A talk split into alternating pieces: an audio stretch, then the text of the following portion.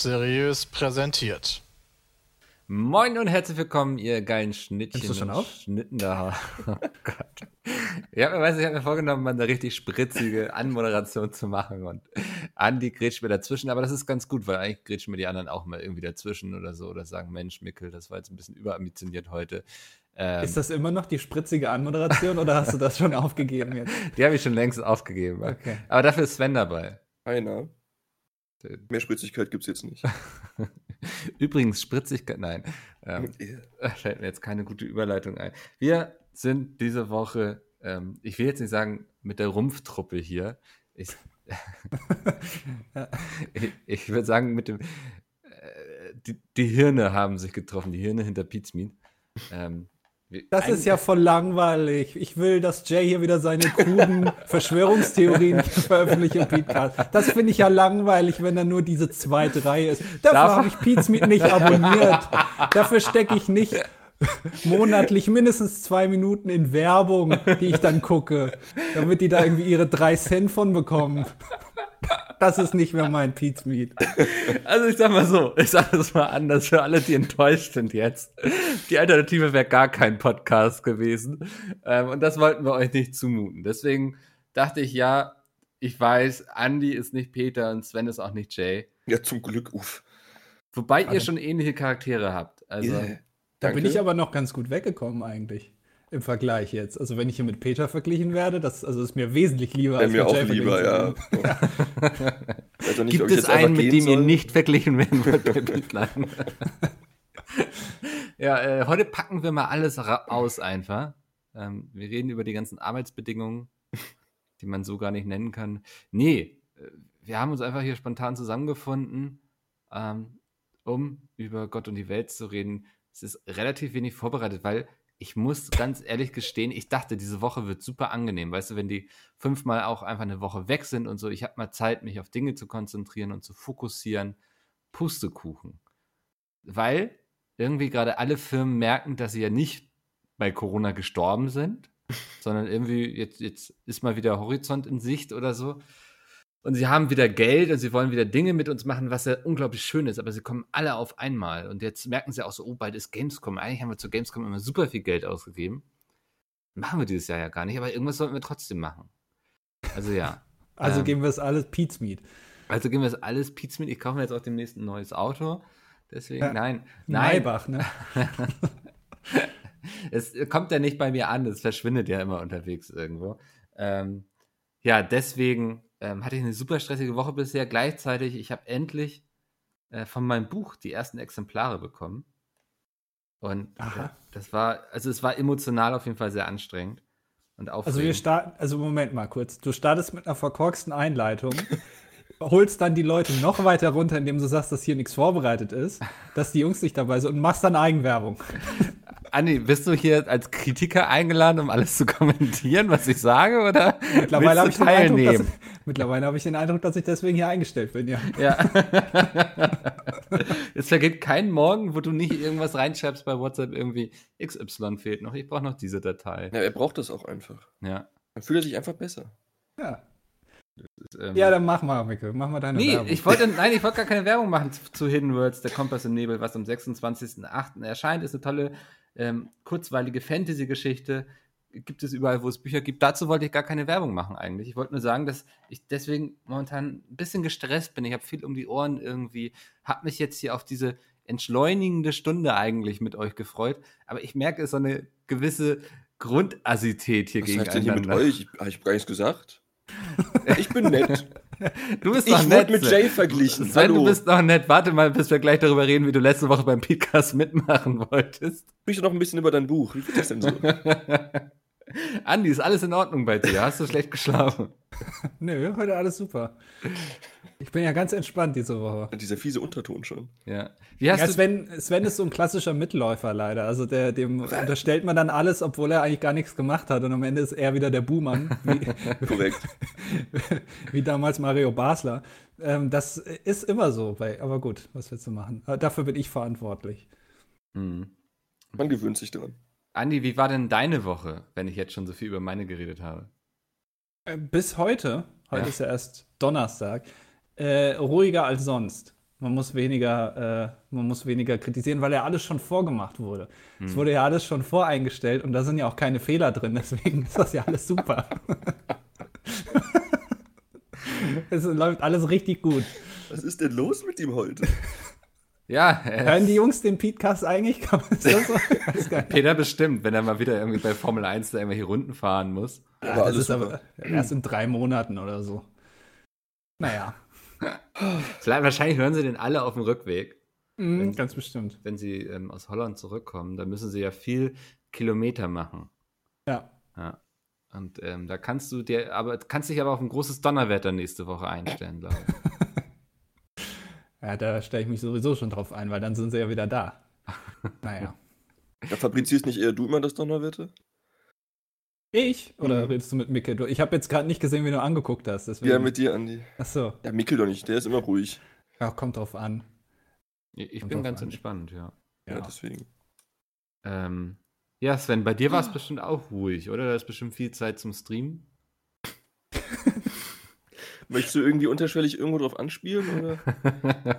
es war ein bisschen lustig letzte Woche. Ich frage für einen. Freund. Ja, ihr habt mir ein sehr schlechtes Gewissen gemacht. Das glaube ich, ja. Wir hatten aber sehr viel Spaß. Ja, dann ist okay. Ich habe auch immer, Jay hat auch bei mir mal in den Chat geschrieben, aber Mhm. das äh, macht er ja immer. Aber nee, die Woche ist relativ entspannt auch gerade, ist ganz angenehm. Ich habe leider wieder WoW ausgepackt, das war ein großer Fehler. Oh, wie kommt's? Äh, das neue Addon steht ja an, Hm. Ende des Jahres. Ich dachte, ich gucke mal so kurz rein, ob ich wieder Bock habe und das, ja. Ich habe mir kurz so die Nadel in den Arm gerammt und jetzt ist es wieder um mich geschehen, sag ich mal. Ja, Aber sonst ist alles gut.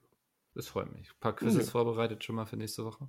Es ist so viel vorbereitet, Freunde. Das wird spitze. Eigentlich kannst du erstmal Urlaub machen dann, oder? Ja, dann werde ich auch nicht so viel gehatet von Jay. Ich wollte eine YouTube React schon noch vorbereiten heute. Hm. Da freuen sich die äh, Jungs wahrscheinlich drauf. Ja. Die sind immer so motiviert dann, die zu machen. Ist nicht deren Lieblingsformat oder nicht deines? Ähm, Ich liebe das, Ja. aber die Jungs hassen es. Was mich dazu bringt, es noch mehr zu lieben, glaube ich. Ah, okay, ja. Sven, hast du gesehen, dass das Konzept, äh, was ich, also das hast du dir ja ausgedacht mit dieser YouTube React Show, das gab es ja vorher noch nie, Mhm. dass das von äh, ProSieben geklaut wurde? Ja, fände ich auch nicht gut. Also, die haben auch nicht gefragt, glaube ich. Miklas, hast du eine Mail von ProSieben Nee, zufällig ich habe nochmal nachgeguckt. Ich habe dann nur zu Beauty and the Nerd was gefunden. Achso, Also, stark. Ja, Ja, hab dann ich haben wirklich was, aber hatten wir, glaube ich, schon mal erzählt, ne? Ja, ja. Nee, dann haben sie es eiskalt von uns geklaut. Also ist ja auch ein Premium-Format natürlich. Ja. Und dann würde ich an ProSieben Stelle das auch nicht anders machen. Äh, Ja, also das, das läuft auf jeden Fall sehr gut bei denen. Ähm, Ich habe es noch nicht gesehen, leider. Ist das schon abgesetzt? nee, noch nicht, aber ich glaube, es ist kurz davor. Ja. Ja, Es läuft nicht so gut bei denen. Ist aber auch also sehr skurril umgesetzt. Hat so ein bisschen so japanische Anleihen, wo man nicht genau versteht, warum der eine jetzt unbedingt so ein Dinosaurierkostüm jetzt noch tragen muss, aber man nimmt es ein- einfach so hin.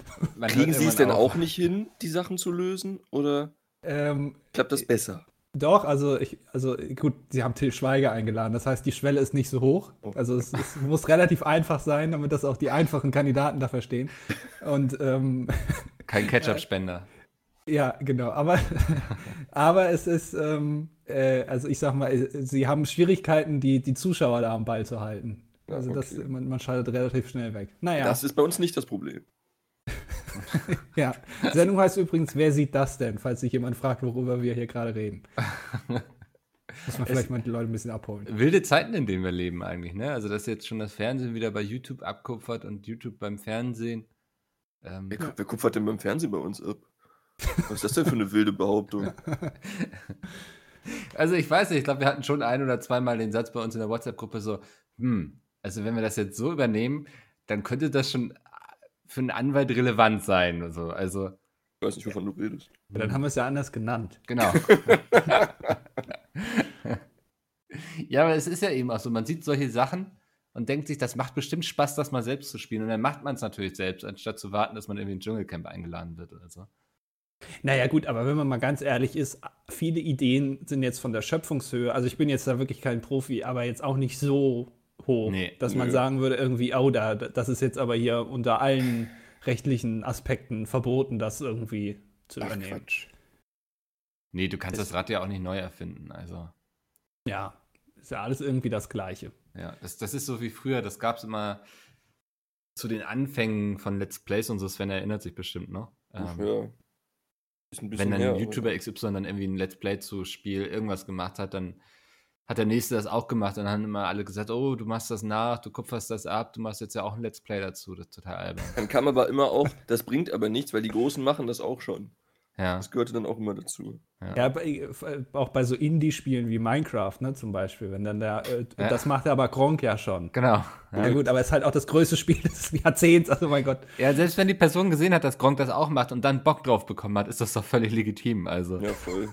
verstehe ich immer nicht so richtig. Le letztendlich ist ja auch Pizmeet so entstanden. Ne? Eigentlich ist Pizmeet ja nur äh, ein großes Copy-Paste von Gronk, weil Peter hat doch damals, äh, hat doch damals damit angefangen, weil er das bei Gronk gesehen hat. Das Hat ihm er das bei gefallen. Gronk gesehen oder in den USA irgendwie, das Nee, Format? bestimmt war das bei Gronk. Ich meine, ich meine, Peter hätte mal gesagt, er hätte nur mit dem Kanal angefangen, weil er das bei Gronk gesehen hat. Also generell Mhm. dieses Let's Play-Ding. Glaub, Ja, will ich nicht ausschließen. Also kommt Ja. mir auch so ein bisschen vertraut vor und dann habe ich dann noch so eine Geschichte im Kopf, dass er das irgendwie aus den USA kannte, aber vielleicht hat er das immer am Anfang erzählt, weil er da nicht Gronk noch pushen wollte. Ähm, das weiß Das- ich nicht. Es war damals für mich ein großer Clusterfuck, weil da, also da habe ich ja noch nicht hier gearbeitet und ähm, da waren dann Peter und Bram mal bei Gronk zu Besuch im Minecraft Let's Play. Ja. Das weiß ich noch. Da hat er gerade an seinem Haus gebaut und dann war im Hintergrund immer so ein Bram, der dann da immer irgendwelche sexuellen Anspielungen reingerufen hat. Und Peter, der versucht hat, halbwegs seriös darüber zu kommen und den Kanal vorzustellen. Das war für mich, also da habe ich damals das. Also, Gronk war wahrscheinlich oh Gott, was für Idioten habe ich mich eingeladen. ja, aber das war damals so wie, wenn Frank Elstner und Thomas Gottschalk gleichzeitig Wetten das moderiert. So, so war das für mich. Ja, das, äh, für mich ist das ja auch sehr spannend, weil ähm, jetzt klinge ich wieder wie so ein verkackter Hipster, der irgendwelche Indie-Bands hört und dann sagt so, ich kannte die schon, bevor die cool waren. Aber ich war ja früher Spieleredakteur und kannte Erik dadurch auch schon von Events, wo er selbst noch Play Massive gemacht hat. Das war ein Online-Magazin über MMOs. Das hat er quasi mit ähm, Sarazar besessen. Und man traf sich hin und wieder mal so auf Events und so und hat da auch mal ein paar Scherze gemacht, was getrunken und so. Und dann irgendwann, weiß ich noch, ging es dann so los, dass, dass die dann so gesagt haben, ja, wir machen jetzt dieses YouTube und so. Und dann waren sie auch irgendwann so, dass sie 100.000 Abonnenten hatten. Und dann war man mit diesen, denen auf diesen Events, aber sie waren dann nicht mehr für Play Massive quasi da, sondern eben als Gronk und Sarazar. Das war eine ganz spannende Zeit, weil alle waren noch so, ah, total albern, in, in zwei Jahren interessiert sich keine Sau mehr dafür, so, ne? ähm, aber das so mitzuerleben, wie so diese YouTuber so langsam diese Events übernommen haben, das, das war sehr, sehr schön anzusehen und vor allem auch irgendwie, ja, äh, damals dachte ich selbst auch so, ja, sollen die mal machen, ich schreibe hier meine schönen, wertvollen, geistig intelligenten Artikel.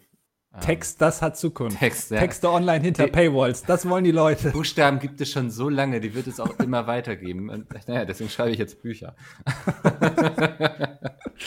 ja, nee, aber das, also das war ganz faszinierend. Und am besten finde ich eigentlich immer, dass die Leute, die damals so geunkt haben, so, oh, in zwei Jahren ist dieses ganze YouTube-Ding wieder tot. Das waren eben so Online-Redakteure, ne, die sich da für die Elite hiel- hielten irgendwie. Ähm, so, die machen heutzutage, versuchen die alle selbst irgendwie YouTube und Twitch zu machen und keiner interessiert sich für die so. Ja. Ja. Trauriges Ende einer schönen Geschichte. Ähm, trauriges Geschichte mal. Sven, Was? Was? Boah, der Überleitungsgott hier, das ist ja unfassbar. du hast ja auch Das hat mal er- sehr viel YouTube gemacht, oder? Ich? Ja. Ja, ja. Aber es ist ja schon. Eieiei, also sehr lange her. Wie, wie, Ja. wie, bist du darauf gekommen? Was war deine Motivation? Was war dein Antrieb? Wo wolltest du hin? Überleg gerade, wann hat das denn angefangen? Ich glaube, da war ich gerade 18. Ich bin jetzt, ach Gott, also vor elf Jahren habe ich angefangen. Hm. Ähm, ich glaube, mit dem Bruder meiner damaligen Freundin habe ich irgendwie angefangen, zusammen Minecraft zu zocken. Das war zu der Zeit, wo, glaube ich, auch Gronk gerade angefangen hatte. Äh, und das war halt eigentlich ganz witzig. So. Und da lief das halt auch alles relativ gut und alles war relativ neu und die Leute hatten Bock und man selber hatte Bock. Ja. Ähm, aber das war, kannst du mit, mit heute auch nicht vergleichen. Hm. Aber es hat schon, war, war alles so frisch, es war so aufregend. Aber hast du nicht auch als, also ähnlich wie Mickel, angefangen, auch Texte zu schreiben? Aber, oder war das, kam das erst später? Mm, Ich glaube, das kam alles später. Also Ah, ich glaube, okay. klassisch habe ich mit YouTube Du hast es angefangen. andersrum gemacht quasi. Ja. Jetzt bin ich dieser arme Redakteur, Ja, so, ah, der um seine YouTube Existenz kennt. hat keine Zukunft. Ich werde jetzt in diese ganze Online-Redakteursschiene gehen. Da ist das Geld versteckt. Scheiße. Ja, Nee, aber angefangen hat es klassisch mit YouTube, ja. ah, spannend. Ich habe jetzt auch mal wieder angefangen, so ein paar Videos hochzuladen. Das Ja. war alles so, ich habe so nichts mehr verstanden. Das Ich habe ja Ewigkeiten Pause gemacht, weil auch keine Zeit und keine Lust. Und jetzt habe ich mal wieder so angefangen, so ein, zwei Sachen hochzuladen. Und das war alles so, oh Gott. Das, Mhm. Ich kenne das alles nicht mehr. Ich fühle mich alt. Was ist hier passiert? Der Sport hat sich sehr verändert. Nee, wir, Ja, wir, voll. wir beide kannten uns ja schon dadurch, dass ich dich früher betreut habe, ne? als du noch im Heim warst. Ich brauchte Betreuer. Also noch, also Aber noch die- nicht allein aufs Klo konnte. Ja, da haben wir dich hochgepäppelt. da hatte ich Mickel. Ich brauchte das einfach. genau. Nee, du, du warst ja mit deinem YouTube-Kanal bei GameStar und Friends. Ja. Und da war ich dein. Ach, stimmt. Ist das am Anfang so? Ja, das hieß so damals. Echt? Ach, Ja. krass. Und dann hieß es später Alliance. Das ist richtig. Da Ja. wäre ich auch wieder eingestiegen mit dem Namen. GameStar and Friends hieß? Oh Gott. Das Das hieß mal GameStar und Friends, weil es ja wirklich. ist aber ewig her. Ja, also, aber es hat ja mit dem GameStar und dem Pizmeet-Kanal angefangen. Also GameStar war sozusagen Ja. der Hub vom Netzwerk und Pizmeet war der erste Partner damals. Waren die Friends. Ja. Ja. Wahnsinn. Aber auch ja. geil früher, wenn du dann sagen konntest, ja, du warst so über GameStar gepartnert. Ja, ich Das glaube, für viele hatte ich auch den Eindruck, ähm, war das so ein Ziel, was sie erreichen Ja. wollten. Also es war schon, war gar nicht so, dass sie jetzt sagen, okay, ich muss jetzt irgendwie der nächste da am Himmel werden. Das war damals ja auch noch gar nicht so, ne? Also dieses ganze, da warst du ja schon mit, ich weiß nicht, 50.000 Abonnenten warst du richtig groß. Mhm. Also ich weiß noch, wie ich damals ähm, mit Munda gequatscht hatte, dass der ins Netzwerk kommt. Der hatte, glaube ich, 40.000 Abonnenten. Das war Krass. einer von den dicken Fischen, sag ich mal. Und also ist er ja auch geblieben. Der ist ja mittlerweile auf Twitch auch riesig. Ja. Ähm, Also sagen wir mal, im, im, in der, im Gaming-Sektor ne? muss man, Ja, glaube ich, auch nochmal ja, unterscheiden. Also ja. es gab auch durchaus größere, die auch äh, sechsstellig oder vielleicht sogar eine Million Abonnenten Ja, hatten damals, aber im Gaming-Bereich war das viel. genau, also ähm, selbst damals gab es auch im Gaming-Bereich einige, die schon viel größer waren, so, ne? Aber ähm, trotzdem war jemand mit 40.000 Abonnenten so, war schon, war schon eine große Nummer, ist er heute wahrscheinlich auch immer noch so, das will ich gar nicht runterspielen. Es hat aber nicht diese Außenwirkung, glaube Genau, ja, die Außenwirkung, das war eine andere. ich. Ja. Das, genau, ja. Ja, ganz, ganz spannende Zeiten. Da weiß ich noch, dass, ähm, ich glaube, Gamescom 2013 oder 2014 hatten wir das erste Mal diese Let's Play Meets Gamescom Bühne. Mhm. Das war auch, das war ein Stress vorher. ja, das, das, also die, Gamescom-Messe ist das erste Mal so auf den Trichter gekommen, dass jetzt Let's Player irgendwie schon wichtig sind in den Communities und so und fürs Gaming und so. Und das muss ja auch irgendwie dann einen Platz auf der Gamescom haben. Also hatte man ewig mit, ähm, ja, was war es damals? War die Firma Webedia, zu dem das Netzwerk gehörte? Ich weiß es nicht. Auf jeden Fall mit unserem Netzwerk verhandelt, dass wir so eine Bühne machen mit Live-Show und so auf der Gamescom.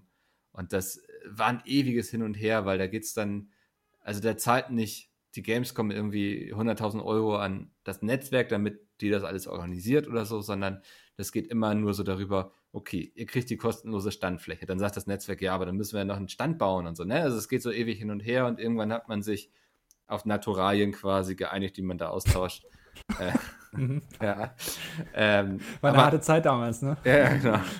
Aber es ist kein Geld geflossen in dem Sinne, sondern und Macht dann, es nicht besser. nee, dann mussten wir aber trotzdem noch einen Sponsor dafür finden, der diese ganze Bühne sponsert, damit irgendwie die ganzen Ausgaben auch drin sind, weil man, die hat man ja auf jeden Fall für Hardware, Hotel, Anreise, solche Geschichten. Dann musst du ein Programm auf die Beine stellen und das ist ganz spannend. Sven, warst du mal Programmpunkt? Ich weiß das nicht mehr. Hm, Ich glaube nicht, nee. Ich habe mich da immer sehr gut vorgedrückt. Hm. Ich war Programmpunkt. Also nicht offiziell. Das weiß ich noch. 2014, da war ich zum allerersten Mal, da habe ich auch hier angefangen im, Ja. Im Februar und dann war ich direkt im August auf der, auf der Gamescom zum ersten Mal. Ich bin ja generell von diesem Gaming-Ding jetzt nicht so, da bin ich ja nicht so drin. Und da war auch die Bühne dann. Und das war echt, also schon vergleichsweise groß. Da waren sehr, sehr viele Menschen davor und die Bühne war jetzt auch nicht gerade klein. Und ähm, dann hatten die fünf Jungs oder damals sechs Jungs, äh, hatten dann da einen Auftritt. Und dann haben die gemeint zu Domi und mir, ja, dann kommt doch einfach mit auf die Bühne. Und ich, das war wirklich, äh, also natürlich, ich habe da jetzt nicht so viel gemacht auf der Bühne irgendwie, aber trotzdem war das ein bisschen surreal, so vor so vielen Menschen dann da zu stehen und das dann auch mal tatsächlich zu sehen, weil das kannte ich ja auch noch nicht, äh, wie Leute darauf reagieren. So YouTube äh, oder YouTuber an sich, da sieht man ja keine Zuschauer irgendwie. Mhm. Äh, das hat man ja gar keinen Maß dafür, wie, wer da einen guckt und wie viele das sind und so. Das war schon sehr faszinierend. Das, ja, äh, so ähnliche Erfahrungen habe ich dann auch gemacht. Also ich hatte mich dann da ja um die YouTuber-Lounge gekümmert. Das war, glaube ich, der einzige Ort in dem Jahr auf der Messe, wo YouTuber schon Zutritt hatten, sich setzen konnten, was essen, was trinken. Und ich hatte da so ein bisschen so ein Auge drauf, weil ich eben auch alle Partner und so kannte, dass eben nur die auch reinkommen und so. Also hat mich da so ein bisschen gefühlt wie der Lude auf dem Kiez irgendwie. ähm, Bist dann mit deinem Jaguar immer auf Ja. und ab gefahren. also ich glaube, ich wäre auch so der schlechteste Türsteher aller Zeiten, weil bin immer so super weich, wenn dann einer war so, jo, ich habe hier irgendwie meine fünf Freunde, mit denen ich über die Messe gehe, können die kurz mit rein? So, sag ich, ja, kommt, also ne, also erzähl das keinem, aber komm kurz mit rein, ihr seid ja nur zehn Minuten hier. Und dann drehst du dich um und siehst so, wie die sich alle schnell am Buffet vollfressen, weil das irgendwie keiner Geld dafür ausgeben will. Und es war dann nachher auch, also wir haben uns beim Buffet echt ein bisschen sehr verschätzt, dass die Leute so viel essen, weil für das ganze Standpersonal selbst war dann immer schon alles weggefuttert. Ähm, da hatten wir dann am zweiten Tag die Regelung, dass wenn Catering kommt, wir erstmal Teller fertig machen für so die, die Kameraleute und die Tonleute und so, die dann den Stream eben betreut hat. Das wurde ja, die Bühne wurde ja auch ins Internet gestreamt. Ähm, und am besten, das, da lache ich heute noch drüber, ich stehe da eben so an dieser Lounge, so, guck mir, äh, guck auf die Bühne und so, und dann kommt so ein kleiner Junge zu mir und fragt, ob ich ein Autogramm geben kann. das so, ja. Wer bin ich denn? Und ich so, ist doch egal. also der einfach, weil ich da rumstand, dachte er, dass ich irgendwie ein YouTuber sein muss und wollte ein Autogramm haben. Das fand ich Ja, und jetzt hat er eins. Und jetzt bist du Fame. Ich weiß gar nicht, ob er dann noch eins wollte. Also, Aber ihr hattet damals, das war 2014, dann hattet ihr einen kongenialen Fehler gemacht bei der Planung dieser Bühne und zwar also bei dem Backstage-Bereich. Dieser Backstage-Bereich war im Prinzip genau gegenüber von der Bühne, also Ja. Bühne, dann da die ganzen Leute und dann kam dieser Backstage-Bereich. Und es gab einen Bereich, der war relativ schmucklos, wo du reingehen konntest, wo du auch wirklich abgeschirmt warst von allen anderen. Da hat keiner reingucken können. Da hast du dann so deinen Rucksack abstellen können und so. Und da gab es einen Bereich, der offen war, wo man draußen halt reingucken konnte. Also wo dann die Leute kamen und Autogramme wollten. Und das war so ein bisschen, dann hast du versucht, dich zurückzuziehen. Also ich, habe das ja nur du beobachtet damals. Stress, ne? Und äh, aber äh, konnten dich halt alle angucken. Also es hat Ja. jeder gesehen, dass Pete Sweet sich da gerade mal etwas zurückzieht, in Anführungszeichen. Dann Ja. standen halt alle vor dem Ding und wollten Autogramme. Er da seine naja, Kartoffelsuppe löffelt irgendwie, ja. ja. Ja, das war wirklich, also das waren ja auch, da hatte man ja noch keine Erfahrungswerte mit sowas, ne? Wir waren ja Pioniere, also wir waren wie jetzt, ich weiß nicht, irgendwie jemand, der gerade Amerika entdeckt hat, so kannst du sagen. Ähm, ja, ist schon vergleichbar. ja. und wir sollten eben diese Lounge machen, so. Und du denkst dir natürlich so, ja, offen, so, ähm, hatte eben den Effekt, dass es so ein bisschen wie Zoo war. Also, ja. die Leute standen da im Gitter und haben geguckt, wie die YouTuber da sitzen und sich irgendwie ihr Spanferkel ins Maul drücken. Ähm, ja, das, das weiß ich auch noch. Auch so eine skurrile Erfahrung war irgendwie, wie ich da so rumstand und dann irgendwie Programmpunkt war irgendwie Tommy Krabweis mit ein echter wahrer Held. Oh, Und ja. eine halbe Stunde, der, der kommt dann nicht alleine. Der kommt mit zehn Cosplayerinnen, der kommt mit Bernd dem Brot, also so ein Ja. riesiges Kostüm so. Ja, und die alle drängen in diesen Miniraum, den wir da hatten, wo das Catering drin stand und so, weil die sich irgendwie noch umziehen mussten. Das heißt, plötzlich stehst du da mit Tommy Krabweis, den ich damals noch nicht krass kannte. Also ich wusste, dass er eben Bernd das Brot erfunden hat und so. Ähm, und der ist ja auch sehr redselig und erzählt dir da irgendwas, währenddessen läuft Bernd der Brot irgendwie im Hintergrund rum und zehn Leute ziehen sich irgendwie aus und wieder an und du denkst dir auch so, was, was passiert hier eigentlich gerade? Also war, war eine prägende Erfahrung, möchte ich fast sagen. Ja, da erinnere ich mich noch dran, da kam man dann irgendwie da hinten rein und dann stand da, da war wirklich alles voll, du wolltest irgendwie nur gerade an deinen Rucksack dir irgendwas Ja. holen oder so. Und dann stand da irgendwie Annika Hansen, die damals noch Gamescom TV moderiert hat, die da gerade irgendwen interviewt hat. Nebendran stand Bernd das Brot, der irgendwie gerade auch noch irgendwas gemacht hat. Und man Das fragt sich so, was habe ich eingeworfen? ja. Ich so, was, was ist denn hier los? ja, das war wirklich immer spannend. Ähm, ich glaube, wir sind hart alt geworden, ey. Ja, aber ich finde es gerade ganz schön, so über solche Erfahrungen zu reden. Ich glaube, das ist auch interessant. Wenn ich Ja, Zuhörer hier beim Podcast wäre, würde ich sagen, das war der beste Podcast seit langem. Eigentlich waren die Jungs ein echter wahrer Held, Ja. Annika Hansen. Oh, Genau, ein echter wahrer Held. Den hat er immer auf jeder Bühne geschmettert. Das, ähm, aber auch cool. ja, also die, die Leute hatten auf jeden Fall immer Spaß. Und Ja. ich weiß, wir hatten dann, ich glaube, das war das zweite Mal Let's Play Meets Gamescom Bühne, ähm, das große Mario Kart Turnier powered bei Telekom. Oh. Das war, Ja. würde ich sagen, bis dato eins der größten Influencer-Events, Kooperationen, die aufgezogen wurden. Ich glaube, mit 16 Influencern und 16 Teilnehmern aus der Community. Und da waren dann eben nicht nur Pete's Meet, sondern auch so richtig große Influencer wie Unge und so dabei, ne? LeFloid. und so, Stimmt, also das, so richtige ja, da Namen. erinnere ich mich. Ja. Ich glaube, das war auch 2014. Das, das war, also dann war 2013 das erste Mal die Bühne. Es war, Okay. ja. Ähm, das war auf jeden Fall da, wo die, das Gegenüber war. Weißt du, Ja, die ja, Bühne genau. und die, Ja. Lounge, ja. Das, Beim ersten Jahr war es, glaube ich, so wie so ein L aufgebaut. Ähm, Ja. Das, das weiß ich noch, so, das war richtig anstrengend vorher, das war ein derber Abfuck, weil das alles zu organisieren. Ich musste es zum Glück nur mit betreuen, aber ich war nicht verantwortlich. Also ich hatte so ein paar Leute, die ich irgendwie anhauen sollte und ein Auge drauf haben, aber wir hatten eben eine, die dafür verantwortlich war. Und ich war so froh, dass ich es nicht gemacht habe, weil ich weiß noch, du, du besprichst sowas ja nicht direkt mit der Telekom, sondern da sind immer irgendwelche Agenturen, die das irgendwie organisieren. Und es hat sich wohl jeden Tag irgendwie haben sich die Sachen geändert und so. Und dann musst du diese 16 Influencer irgendwie handeln. Die sollten alle so ein Video hochladen, wo sich Leute dann dafür bewerben konnten, mitzumachen.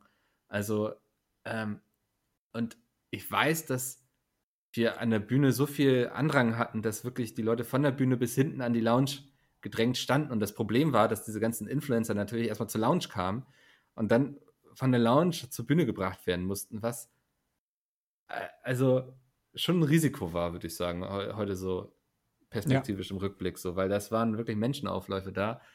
Und ähm, das Turnier ging, glaube ich, über alle drei Tage. Also immer je nachdem, wer weitergekommen ist und so. Und ich weiß noch, dass ich war am ersten Tag war ich noch da und dann hatte ich richtig Fieber und habe den Rest Mhm. im Hotel verbracht und war irgendwie ganz froh, dass ich mir diesen Stress dann nicht mehr antun musste, weil das sind immer so Projekte, die sich dann irgendwelche Agenturen ausdenken, was dann auch immer auf dem Zettel cool klingt, aber ein derber Abfuck ist, wenn du da irgendwie dran beteiligt bist, das umzusetzen. Mhm.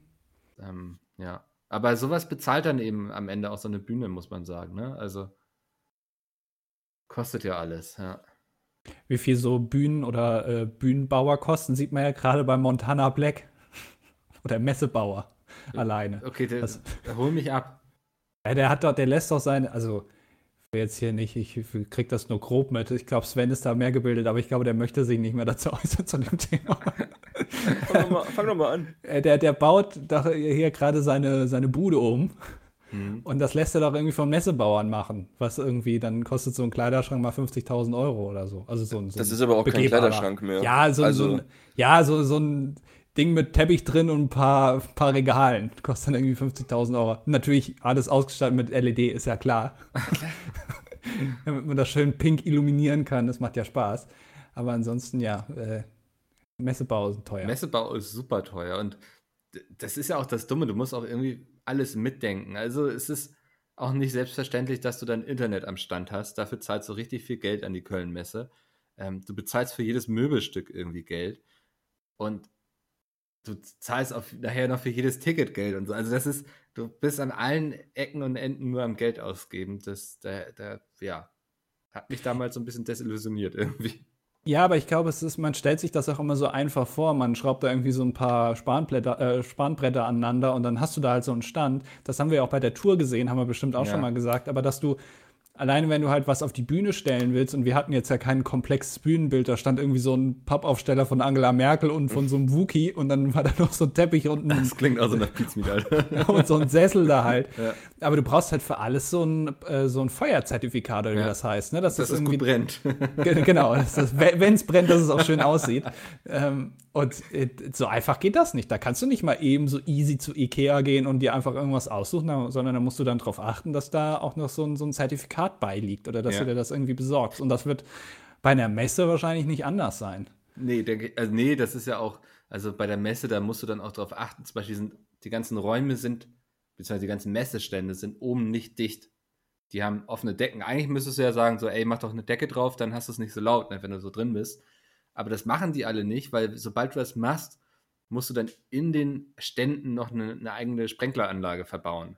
Im Falle, dass es brennt, dass dann eben Wasser reinkommt von oben. Ja. Das ist der Grund, ja. Ja, ich weiß auch bei der Tour, Alter, hör mir auf, wie, wie, wie ich da stand irgendwie. ist ja auch immer bei Pizmeet, wir arbeiten ja immer so ein bisschen, ne? Ähm, wir versuchen alles mitzudenken und dann wird schon irgendwie gut gehen. Und da haben wir eben irgendwie, ich glaube, den Teppich hatten wir bei Ikea bestellt, meine ich. Ja. Ja. Und dann erste Location, dann, dann ist da immer so ein, so ein Typ, der das quasi abnimmt, so der grünes Licht gibt von der Location. Und sagt er so, jo, wo ist denn das Brandschutzertifikat für euren Teppich? Mhm. Ja, zu, zu unserem Tourmanager gelatscht, jo, die wollen irgendwie ein Brandschutzertifikat. ja, das, das ist ganz normal, habt ihr keins? Nee. Und dann haben wir den Teppich, glaube ich, weggelassen, aber unsere Booking-Agentur hat sich dann noch um einen anderen Teppich gekümmert, meine ich, der dann irgendwie Ja. in der zweiten Location dann da war. Da denkst du halt am Anfang nicht dran. Nee, das sind so Dinge, die, lernst verkackst du halt einmal. Ja, eben. Oder auch mit, ich hatte auch so Konfettikanonen noch in Hannover gekauft, am Probetag, glaube ich. Ähm, bin dann da von, vom Theater am EGI ähm, In in, die Hannover, Stadt ja. gelatscht, ja. Und hab da so Konfettikanonen in so einem lustigen Laden eingekauft. Der, der hatte eigentlich nur so Artikel, die man kauft, wenn man jemanden gratulieren möchte. Also Luftballons, die du dir da aufblasen und personalisieren kannst, Luftschlangen, Konfettikanonen, nur solche Sachen hat er verkauft. Kerzen, so, also so, ne, ist nicht das Sehr, sehr spitzes Portfolio. ja, aber ich war unglaublich dankbar, dass es diesen Laden gab. So. naja, habe ich da eben irgendwie so, so, so schön acht Konfettikanonen gekauft, glaube ich. Nee, es müssten sogar 16 gewesen sein. Für jede Location zwei. Umsatz seines Lebens gemacht, glaube ich. Ja. Also, Und, ähm, und dann weiß ich noch so, dass ich damit wieder zurücklatsche. Unser Tourmanager sieht die so und meint so, ja, haben die ein Brandschutzsiegel irgendwie? So, das ist doch nicht dein Ernst jetzt. Und dann weiß ich noch, dass, dass Urs dann, unser Tourmanager, in jeder Location dann zu den Typen gegangen ist und gefragt hat, so, ob das okay ist. Und meistens haben sie ein Auge so zugedrückt. Ähm, die eine oder andere Location meinte dann so, ja, lasst mal lieber. Ähm, war ich dann immer ganz dankbar, weil das war dann der Moment, wo Andi und ich nicht mit auf die Bühne mussten. Am Ende von, von Doppel-D-Diktator, da haben wir dann ja immer, also da, haben wir wirklich tief in die Effektkiste gegriffen, ne? Ja. Auf dem letzten Beat da die Konfettikanone. ja, aber man hat auch, ja, ma- manchmal war Mikkel aber auch zu langsam. Oder du zu schnell verstanden. Nein, du Mikkel, ich habe zehn Jahre lang Klavier gespielt. Ich glaube, ich kann so einigermaßen 1, 2, 3, 4 mitklatschen. Ich gerade sagen, Aber- zu schnell kann ich mir nicht vorstellen. Aber dann, also da ging, da ging das Decken Saallicht schon wieder ans Putzlicht ging schon an. Da, da stand Mikkel da noch und hat gewartet auf seinen Einsatz. Ja. Oh, das war schlimm. Ich war immer richtig aufgeregt, so. Bloß nicht verkacken. Das Schlimmste, was du jetzt tun kannst, ist in die falsche Richtung drehen. Was tue ich? Wirklich zehnmal vorher raufgeguckt, in welche Richtung ich drehen muss. Und dann kennt man ja auch diese Videos aus dem Internet, wo Leute solche Dinge abschießen und sich damit voll irgendwie auf die Eier ballern. So. Das wollte ich dann auch nicht bringen. Wäre aber auch witzig gewesen. Mhm. Ja, das, das hat schon immer so was Spaß gemacht, ne? Also, wenn man jetzt so zurückblickt, währenddessen immer viel Stress. Aber Ja, es sind schon ja. einige coole Erinnerungen irgendwie. Ja, aber das ist doch immer so, dass du es am Ende verklärst. Du Also- meinst, eigentlich war es alles total beschissen. Nein, natürlich war nicht alles. Nein, natürlich nicht, war alles beschissen, aber also, äh, äh, also bei Tour an sich jetzt, wenn man es mal auf die Tour bezieht, äh, oder Gamescom ja auch, das ist sehr anstrengend, wenn man das macht. Voll, ja. Und es gibt auch viele Punkte, die nerven, weil du hast einen sehr vollen Kalender und du musst immer hin und her rennen und dann musst du da sein, dann da. Äh, bei der Tour ging's, also da hast du halt vormittags nicht so viel gehabt, aber wir haben dann da immer ein Video gedreht oder die Jungs haben dann da irgendwelche Autogramme unterschrieben. Ähm, aber am Ende merkt man sich ja eigentlich immer nur die positiven Sachen. Mhm. Äh, ich könnte jetzt nicht mehr genau sagen, was der Auftritt war, wenn ich ehrlich bin. Ich erinnere mich ganz viel so, wie es äh, Backstage bei Zirkus Krone aussah. Das kann ich, habe ich mir zum Beispiel gemerkt. Aber das sind so positive Erinnerungen, die man dann halt hat. Ja. Zirkus Krone, ja. Ich Weiß. Meine Arbeit bei Pizmeet auch ganz gut. Bitte? Ich habe gesagt, das beschreibt meine Arbeit bei Pizmeet auch ganz gut. Ist immer relativ anstrengend mit Jay, aber am Ende ist es doch ganz schön. So. Man ist dann doch zufrieden. Ja. Ähm, Zirkus Krone weiß ich noch, das, das war ja, glaube ich, die größte Location, würde ich jetzt so sagen. Die Die hatten wir auch nicht komplett ausverkauft. Mm, Ah, ich, ich weiß, na, ich bin mir nicht sicher. I- War nicht Frankfurt am größten, wo irgendwie Ja, noch glaub- zwei, 200 Stühle gefehlt haben, was uns glaub, dann so haben- aufgefallen ist? Genau, ich glaube, wir haben mehr Plätze verkauft, aber ich glaube, in Zirkus Krone hätten noch mehr reingepasst. Ah, okay. Und äh, wir mussten ja immer diese, wir hatten ja diesen tollen Plan, dass wir auf jeden Platz eine Autogrammkarte legen, Alter. Und das sind dann auch so Dinge, die bespricht man dann so vorher, dass man das so machen wird. Und dann am Tag, wo es passieren muss, merkt man so, scheiße, das muss auch jemand machen. Ja, und vor allem muss es am Tag danach auch noch jemand machen und danach Ja, auch noch mal ja. jemand und danach auch noch mal jemand und meistens sind es die gleichen. Ja. Das, äh, naja, aber wir waren irgendwann richtig drin, so in dem, in dem Thema. Also, Ja. ähm, ja, ich erinnere mich auch immer so an Touren. Wir hatten ja immer einen Probetag vorher. Das war Ja. immer so der Tag, wo ich noch so richtig hart gestresst war, weil ähm, wir beide, Andi, haben ja eigentlich immer versucht, sowas dann gut vorzuplanen, wie sowas aussehen kann, so ein Programm und so. Und haben das auch immer offen kommuniziert eigentlich, ne? Ja. Und also es wurde auch nie irgendwie bemängelt, was wir da eingeplant haben. Und dann, Sagen wir mal so. da kann man, das kann man jetzt so und so sehen. Man könnte auch sagen, es gab keine anderen Vorschläge als Ja. das, was wir vorgeschlagen haben. So könnte bis man zu es dem auch formulieren. Augenblick, wo die Probe stattgefunden hat. Ja. Und also wäre es nicht viel geiler, wenn wir jetzt noch ein Klo haben. ja. Was Habt ihr zu, dafür ein Brandschutzzertifikat? ja, zu, ihrer, zu ihrer Verteidigung, sie haben sich dann auch selbst um das Klo gekümmert. Ich wollte nicht mehr in den Baumarkt fahren und noch ein Klo kaufen. Aber es waren dann immer so Dinge, die immer sehr spontan sind. Aber so funktioniert es damit, darauf muss man sich einstellen. Und dann muss man auch irgendwann für sich sozusagen ähm, ja sagen können, macht es, es ist komplett cool, aber ich kümmere mich jetzt nicht mehr drum. So. Weil sonst wirst du bekloppt irgendwann. Ja. Ich, ich, also wir haben uns, ich weiß noch, wir hatten auch geplant für die zweite Tour mit so, ähm, ich weiß gar nicht, wie das heißt, so fliegende Heliumballons, Ja, wo ja. hinten so ein Motor dran ist, wie so ein Luftschiff, dass man damit ein Rennen durch die Halle macht. Ja. Also, dass man, dass die auf der Bühne sitzen, das so fernsteuern und dann da über die Köpfe drüber fliegen und dann, äh, wessen es zuerst kaputt geht oder so, äh, der hat dann gewonnen, ein bisschen wie bei, bei der äh, Pink Floyd The Wall Tour, wo am Ende irgendwie so ein riesiges Schwein zu Platzen gebracht wird. So hatten wir das auch ungefähr geplant. Ich bin ganz froh, dass wir das nicht gemacht haben, weil da hätten wir wahrscheinlich mehr Probleme als nur ein Brandschutzzertifikat noch irgendwie gehabt. Ja, Ja, ihr könnt da nicht über die Köpfe von den Leuten fliegen. Was seid ihr denn? Also ich Ja. weiß auch noch, dass ähm, ich war nicht so ein Freund von der Idee, weil ich wusste auch, wer das hätte alles einkaufen müssen und sich darum kümmern, dass diese Dinger jeden Tag irgendwie Ja, vollgeblasen werden und so. Ähm, und das ist so, das ist so ein Punkt, der ist einfach sehr fehleranfällig, glaube ich, zum Programm. Ne? ist egal. Stattdessen wurde dann mit einem Bogen auf meinen Kopf geschossen. äh, War die bessere Alternative. Ja, Sven, du warst, glaube ich, immer als Gast vor Ort, ne? Immer. Ich Zumindest war bei in der Köln. zweiten.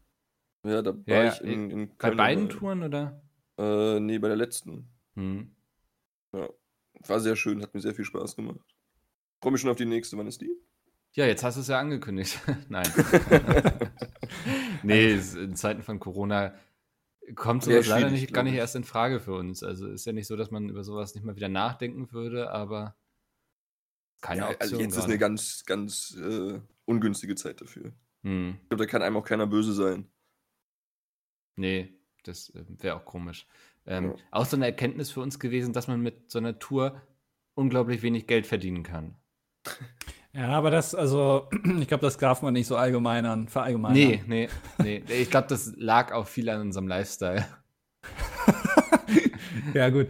Ja, man muss dazu sagen, die Jungs wollten jeden Tag mit einer, mit einem, mit einer S-Klasse AMG äh, dann von einer Location zur anderen fahren. Und sie haben auch immer darauf bestanden, immer zu Hause zu pennen. Das heißt, als wir in Wien aufgetreten sind, wurde abends noch mit einem Fahrer alle fünf, äh, wurden dann nach Hause gefahren, während wir irgendwie in, einer, in einem Bahnhofshotel da übernachten mussten. Ja, das, da erinnere ich mich noch, Alter, unter der Brücke.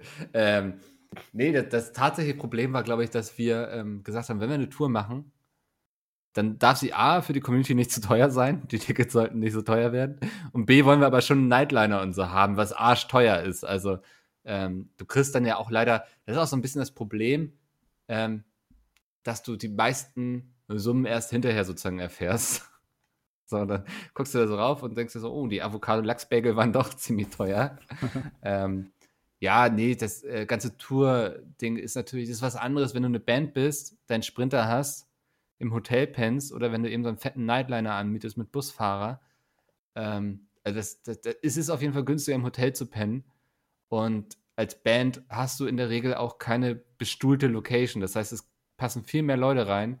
Ähm, du kriegst viel mehr Geld durch die Tickets. Das, Ja, ähm, Aber also, Hm? w- wenn man sich jetzt irgendwie mit den Rolling Stones vergleicht, ist das vielleicht auch ein bisschen steil. Also, die, die Tickets du? kosten da mehr und die haben mehr Auftritte und viel, viel mehr Zuschauer. Also, ist ja klar, dass die mehr damit ja, verdienen. ja, und nein, damit ja. finanzieren die sich ja auch zum größten Teil mittlerweile. Ja. Ich, Ich glaub, glaube schon, die wir sind müssen mit den Rolling Stones vergleichbar. Von der Agilität der Protagonisten auf jeden Fall. True. ja, ja, Jay hat immer so ein bisschen was von Mick Jagger, sag ich immer. Ja. Der, der späte Mick Jagger. Der ist ja auch mittlerweile schon weit über 140. Ja. Also, ich meine, das ist schon vergleichbar. Der äh, Methusalem unserer Zeit, auf jeden Fall. Ja. Nee, also das, ähm, ja, ich glaube einfach so, beim zweiten Mal haben wir dann schon besser herausgefunden, wie wir so eine Tour planen können, weil ja auch die ganze, das ganze Zeug, was wir mitschleppen, ist auch relativ teuer. Wir haben immer mit so Leinwand und Kamera und so, da, da wird immer sehr viel Technik mitgenommen. Das, Naja, gut, Kamera war jetzt, das war ja unsere eigene. Ja, ja, aber das, da, da, die hält ja auch jemand und so, weißt du? Also, Ja. da, da kommt dann, da kommt dann immer einfach sehr viel, sehr wenig Geld, also sehr viele kleine Beträge kommen zusammen, wollte ich sagen. Und das macht dann nachher einen großen Betrag. Aber ich glaube, wenn wir jetzt nochmal eine Tour machen würden, wüssten wir, wie man es angehen muss, damit es auch finanziell am Ende des Tages Spaß macht. Hast du sehr schön gesagt. Ja. Ja. Ähm, Ah, ja. Ja, das, ähm, aber es sind wunderbare Erinnerungen. Ich weiß noch, bei der ersten Tour in München, der Backstage, das waren so aufeinandergesetzte Container. Da Und erinnere ich mich schon. Was war, was ja, ja, das, es war ein brennend heißer Tag. Diese Container waren, die hatten keine Klimaanlage oder so. Und im Bad, das war oben, war in der Mitte war so ein Loch, da war so ein Teppich drüber. Stimmt. Der war auch so du- befestigt, ah. also du konntest jetzt nicht gleich durchfallen, so, aber du wusstest, da mache ich lieber einen riesen Bogen In dem drum. Bad war ein Loch? Ja. Da Ja, also das war, du bist, also du hast es von, nicht gesehen. Wenn du die Tür aufgemacht hast, hast du gedacht, das sieht ja wie ein ganz normales, leicht abgeranztes Bad aus. Und dann bist du da reingegangen und wurdest dann ungefähr so durch den Teppich nur noch abgefedert, so ungefähr 50 Zentimeter kleiner. weil du dann da im Teppich versunken bist, weil da unten einfach ein Loch war. Das ist ja unangenehm. Ja, also es gibt coole Backstage-Bereiche, es gibt aber auch weniger, weniger coole Backstage-Bereiche. Also, das muss man, also da haben wir das schon gemerkt. Da gibt es große, große Unterschiede. Voll, oder? Also es gab entweder so die letzte Ranzhütte irgendwie, also wo du wirklich auch dachtest, so, okay, vielleicht dusche ich heute einfach mal nicht. Dann schieb das auf morgen in der Hoffnung, dass es besser wird. Und dann gab es wirklich angenehme äh, Backstage-Bereiche. Also ich überlege gerade, was der beste war. Ah, ach, das, also es gab auf jeden Fall ähm, modernere Ja. und halt nicht so moderne. Ähm, ich weiß doch, bei, äh, im Zirkus Krone war es halt, also die haben ja da diesen Bau in München ähm, und da war es ganz interessant, weil das natürlich sehr, sehr viel größer ist als alles andere, weil die da Mhm. normalerweise viele Artisten haben. Dann gab es da so eine Rampe, äh, hinten, äh, wo du von hinten auf die Bühne konntest mit Ja. einer Rampe, was sehr gut war für Jay, weil das war der erste Termin, wo er da mit seinen, in Anführungszeichen, Krücken, Ja. mit seiner Verletzung dann dahin ist, dann konnte er über die äh, Rampe gehen, die normalerweise für die Elefanten Genau, ist. ja. Eigentlich nutzen sie die für die Elefanten. Wir haben Jada hochgeschoben. Äh, also gab schon Unterschiede und da war das Backstage viel, viel größer und viel, viel mehr Räume für die Mhm. ganzen Leute, um sich da zu schminken. Da konnte man dann auch mal, ich sag mal, während der eine auf dem Klo war, konnte jemand anderes auch mal aufs Klo gehen, in, in einem Westflügel des Baus. das wirklich, war ne? Ja. angenehmer. Stimmt. Ja. Ja, das, das waren so auch das Theater am EG in Hannover. Das ist dann ja auch eher auf große Ensembles ne, ausgerichtet, irgendwie, wo dann viele Leute in so einem Theaterstück auftreten und so. Das heißt, da hast du dann auch wirklich Toiletten mit Kabinen und so, ähm, Duschen, sehr viele. Das, das, das, das war angenehm. Was ich auch schlimm fand, war Leipzig, der Felsenkeller. Ja. Das, das, das hatten sie frisch gekauft irgendwie und da gab ja, es stimmt. der Backstage war noch so ein Kellerloch. Also das war wirklich so ein Loch einfach im Boden, da, in so einer Garage, glaube ich. ja. Ähm, und dann bist du da so runtergegangen und das Bad, weiß ich noch, das war, da war ich sehr froh, dass wir in einem Hotel waren, weil wir hatten da einen Off-Day, also einen Tag gar nichts und deswegen hatten wir ein Stimmt. Hotel genommen, wo wir duschen konnten und so, weil die Dusche war total komisch. Die war irgendwie bis zur Hüfte hoch so gemauert und dann bist du da eingestiegen und hast so eine Duschkabine quasi zugemacht. Das war irgendwie, hatte ich da so ein bisschen Angst vor. Da habe ich gar nicht nachgeguckt, glaube ich, weil ich da gedacht habe, da muss ich. Aber das nicht- Catering war unglaublich lecker. Da Ja. gab es äh, Hummus und so. und Alter? Du ernährst dich wirklich nur von Hummus, Wirklich, ne? Nur ja. von Kichererbsen. Das ist Ist- unfassbar. Fließt durch meine Adern.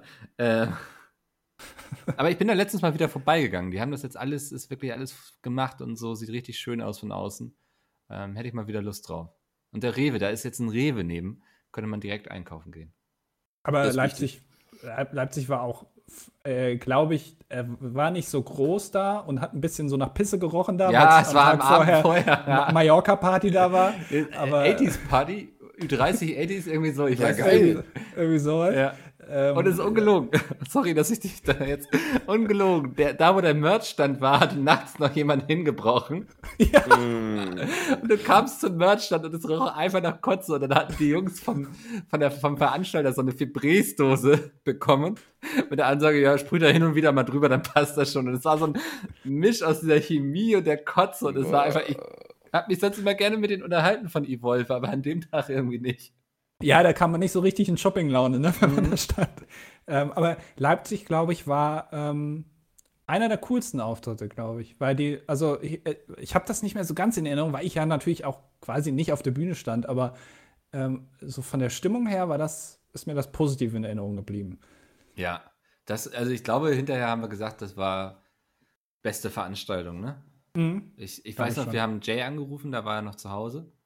Nee, in Leipzig nicht. Leipzig, ah doch, Leipzig, doch, stimmt, ja. Das war Leipzig. Das war sozusagen, da war die erste Hälfte rum. Ja, Das, das war sehr lustig. Ähm, ja, hatten eine gute Stimmung gemacht, die Leute da, muss man wirklich sagen. Also, stimmt, da hatten wir Jay angerufen bei dem Quiz, ne, Mhm. als Telefonjoker, Ja. meine ich, irgendwie so. ja. Ja, das war lustig. Ja, Ja, ja, das, ähm, wir schwelgen heute Ja. in Erinnerung. Und ich, wir haben uns ja auch relativ früh dann auch schon immer getroffen auf den Netzwerkevents. Als ich noch beim Netzwerk war, gab es so, ich glaube, jedes halbe Jahr so ein Event, wo dann alle Partner hin eingeladen wurden, mal in Köln, mal in Berlin und München war auch einmal. mhm. Ähm, Andi, du warst eigentlich immer, immer mit dabei, oder? Ich war, glaube ich, das erste Mal in München, meine ich. Ähm, ich habe, also, ich habe das immer nicht so ganz verstanden.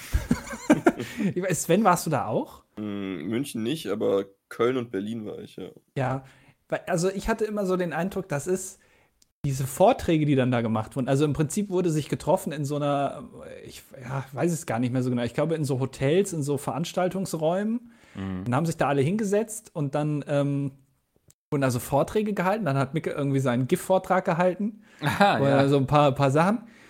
Und man hat immer so drei, vier Sachen mitgenommen. Aber eigentlich hatte ich immer den Eindruck, ja, das wird alles nur gemacht, dass man abends trinken gehen kann. Ja. Also irgendwie, man muss es irgendwie verkaufen, dass man hier jetzt produktiv ist, aber eigentlich geht es darum, abends irgendwie wegzugehen. Ja, es war immer so, ähm, wir, wir reisen uns jetzt alle mal noch zusammen ne, und hören uns jetzt hier noch den Vortrag an darüber, wie man irgendwie mehr Follower bekommt oder so. Und dann wird abends gesoffen. Das war ganz schön. Also, Aber generell aber auch ganz nett. So. Also bei dem Saufaspekt bin ich ja generell raus. stimmt, du warst dann immer verschwunden. Ja, ich habe, ich auch. Ja, mm. Also, naja, nee, also ich, ich, bin, ich bin auf jeden Fall Team Sven bei der ganzen Sache. Ich, äh, also ich gehe da dann auch hin, ähm, aber ich habe hab da, also ab einem gewissen, ab einer gewissen Uhrzeit habe ich dann auch nicht mehr so viel Spaß, weil ich dann merke, dass jeder hier schon einen Bags mehr drin hat und dann wären es plötzlich zwei und dann macht es auch nicht mehr so viel Spaß. Ja. aber Aber es war immer schön, so ein paar Leute so zu treffen. ja, Mhm. ja. War ganz nett, ja. ja, in Ich Berlin. glaube, einmal waren wir auch abends noch zusammen alle im Kino, ne? oh, da. Da war ich nicht mehr dabei, weil ich da krank war. Ja, und ich habe Andi ich. begleitet, damit er nicht alleine ist. Ja, dann sind wir zusammen bei Bram zu Hause Film gegangen. Aber einen schönen Film geguckt bei, äh, bei Bram und Ja. haben dann Licht ausgemacht, ja. ja, das stimmt. Da, oh, das war aber auch anstrengend. Das war das erste Netzwerkevent, wo ich ähm, schon bei Pizmeet gearbeitet hatte. Dann da hatte ich nichts mit zu tun. Es war in, also es war in der Nähe von Köln. Wir haben uns alle in Köln getroffen, sind da alle in so einem Reisebus. Da saß ich, glaube ich, neben Mundai. Ähm, Stimmt. sind da zusammen Hof gefahren, zu so einem Gut, wo auch gerade irgendwie noch geheiratet worden und weißt du, da kommt fährt da so ein Bus vor, ich würde mich, ich würde so Hasskappe kriegen, weißt du, dein, dein Tag in deinem Leben, irgendwie der eine Tag, du heiratest und dann fährt da so ein, so ein Bus vor, so alles super romantisch, du bist auf so einem Hof in Grün irgendwo, fährt so ein Bus vor und dann steigen so irgendwie 50 Nerds aus, die irgendwie wild rumbrüllen und alle mit ihrer Also- Kamera irgendwie, "Ja, hallo, wir sind hier heute bei Games on Friends, ein Bei Netzwerktreffen. so, einem- so ein Bram noch, äh, ficken. Ja, Erzählt er noch seine Sexgeschichten. Mann. ja. Cool. Und dann haben wir da so ein, die hatten diese, diese, dieses Fußball gespielt, wo man selbst der Ball ist quasi. Man kriegt diese Polster um, weißt du, dass man so So gepolstert. einen aufblasbaren, ja, Ja. so einen großen transparenten Ball. und ich weiß noch, wie ich das Ding anhatte und ich gucke gerade in die eine Richtung und Bram und Hyuga, die beide nicht mitgespielt haben in der Partie, sind von hinten auf mich zugerannt. Ich habe es nicht kommen sehen und haben mich richtig umgemoscht. Ich weiß, dass ich, dass es, also dass ich kurz Angst hatte, dass irgendwas mit meiner Wirbelsäule nicht mehr stimmt. Das ist jetzt kein Scherz. Für einen kurzen Augenblick war ich so richtig, okay, da ist gerade irgendwas kaputt gegangen. Oh. Das war nicht so lustig, weil die beiden, die, wenn die so gegen einen rennen und man nicht drauf die vorbereitet schlagen ist- ein. Ja, die, die, das, also das, das ist, das ist, diese, wie so ein LKW, der einen plötzlich trifft. ja. Ja, das, ähm, aber inhaltlich kann ich mich da an gar nichts mehr groß erinnern an, von dem Tag. Ich, ja, stimmt, aber das habe ich schon wieder komplett vergessen, dass wir da mit dem Bus dann wie so eine Touri-Truppe da zu Ja. so einem Gut gefahren. Ja, stimmt. Und dann war noch irgendwie draußen ein Zelt aufgebaut und dann haben wir abends da gegessen. Hm, Es war auch so ein bisschen, hatte auch so ein bisschen Hochzeitsfeeling, ne? So, ja, so, ja, stimmt. Stimmt, Ja. da gab es dieses Zelt dann und dann haben wir, glaube ich, mit Domi versucht, noch lustige Profilbilder aufzunehmen. ja, die wir nie veröffentlicht haben, das ist auch gut. Das ist auch besser so. Wir wollten so ein Profilbild machen, wenn man alle drei zusammenfügt, dass es dann Sinn ergibt quasi. Genau. Ja, Ja. hat nicht geklappt. Nee, war, war nicht so gut. Und Und da hatte, äh, hatte glaube ich, Tinendo noch irgendwie 100.000 Abonnenten ja, bekommen, wo wir dann noch ein Foto gemacht haben. Und ich weiß, noch, da war ich wirklich, also da war ich schon komplett weg, weil ich, äh, da, nicht- da ging es mir irgendwie nicht so gut, glaube ich. äh, Weil da war ich krank, irgendwas, keine Ahnung. Ich, ich, Naja. Ja, ich erinnere mich, ja. Und das, wir hatten dann schon mal ein Netzwerktreffen in Köln gemacht. Und da sind wir abends in die Fifi-Bar gegangen dann. Die hatten wir exklusiv gemietet. Erinnert Klingt ihr- schon so dubios. Ja, klang super dubios. Das war irgendwie so eine kleine Kneipe in Köln. Und die war vom Konzept komplett, alles war voller Hundebilder und Statuen irgendwie. Da weiß man auch, wer es organisiert hat. Ja.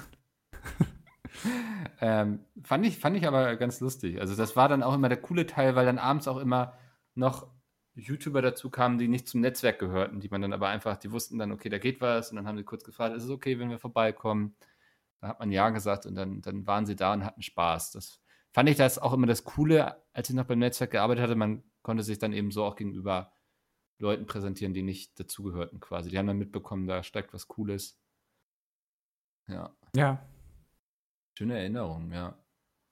Jetzt auch schon komplett verdrängt. Ja, man vergisst das, ne? Also Ja. es ist Ja. eigentlich noch gar nicht so lange her, aber ähm, es passiert halt so viel, dass man das dann einfach wieder vergisst. Ja, äh, genau, so, ne? Weil einfach, glaube ich, in so kurzer Zeit so viel passiert ist, irgendwie auch. Es wurde ja auch jedes Jahr dann irgendwie noch ein bisschen mehr, immer hatte ich das Gefühl. Ich weiß auch noch, ähm, wie sie mir gesagt haben, dass ich Friendly Fire organisieren soll. Hm.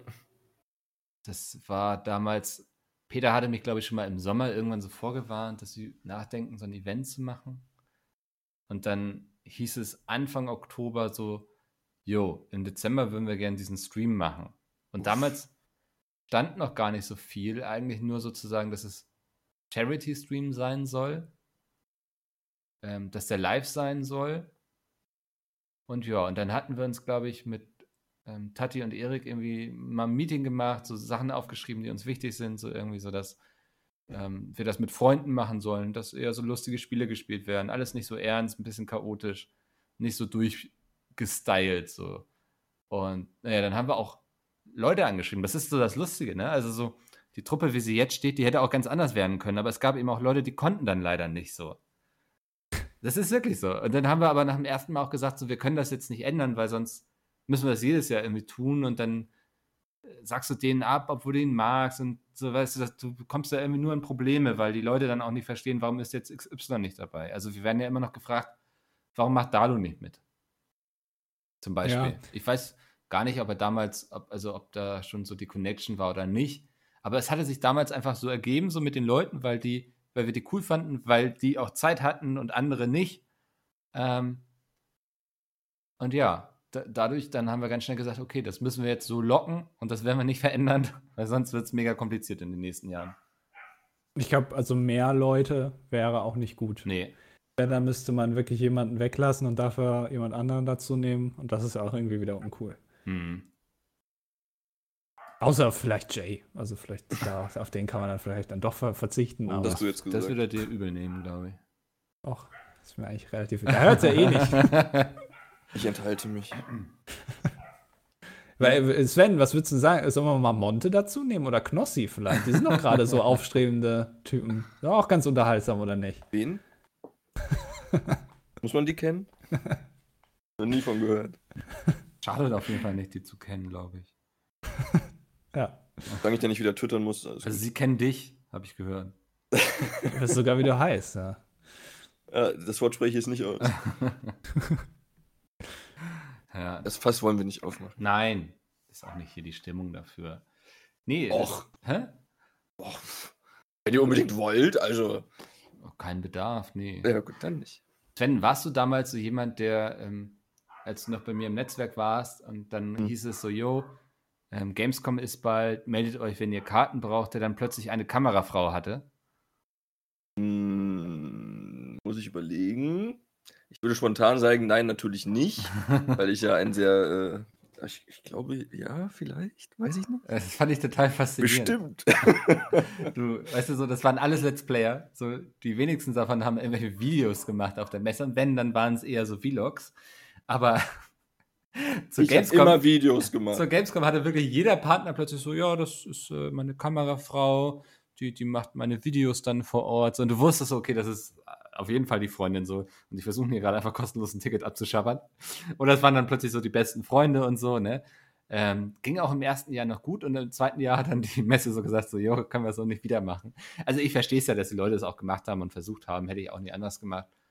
Ähm, das geht, glaube ich, bei jeder Messe. Also ich war auch schon, also äh, zu meinem Eigenschutz sage ich, gehe ich jetzt nicht näher, äh, näher drauf ein, aber ich war auch schon auf verschiedenen Messen kostenlos.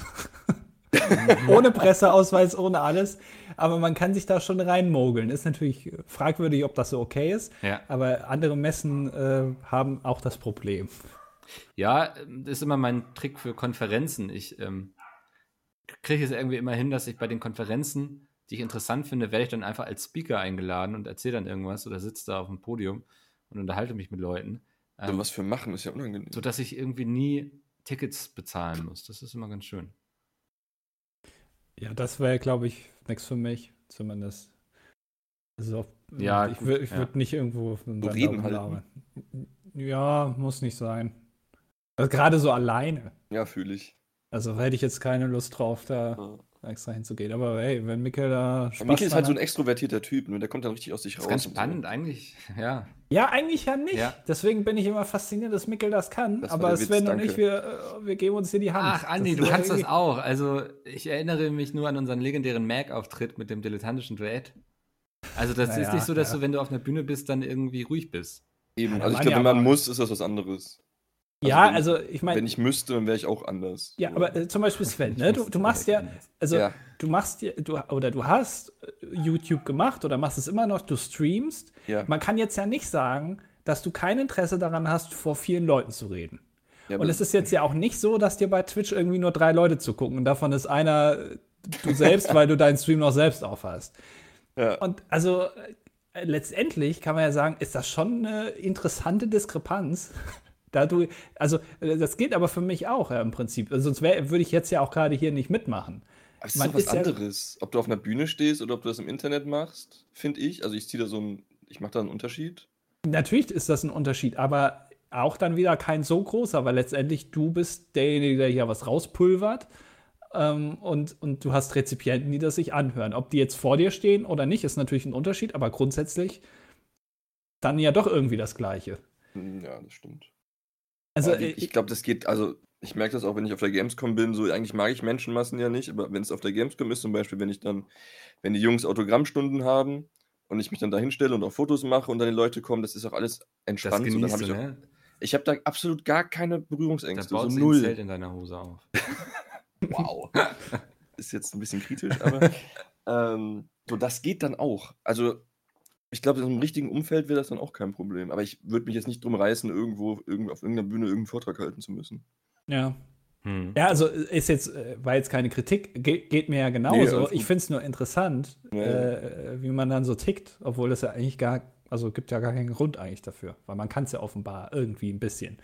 Für, für YouTube wird es reichen. So.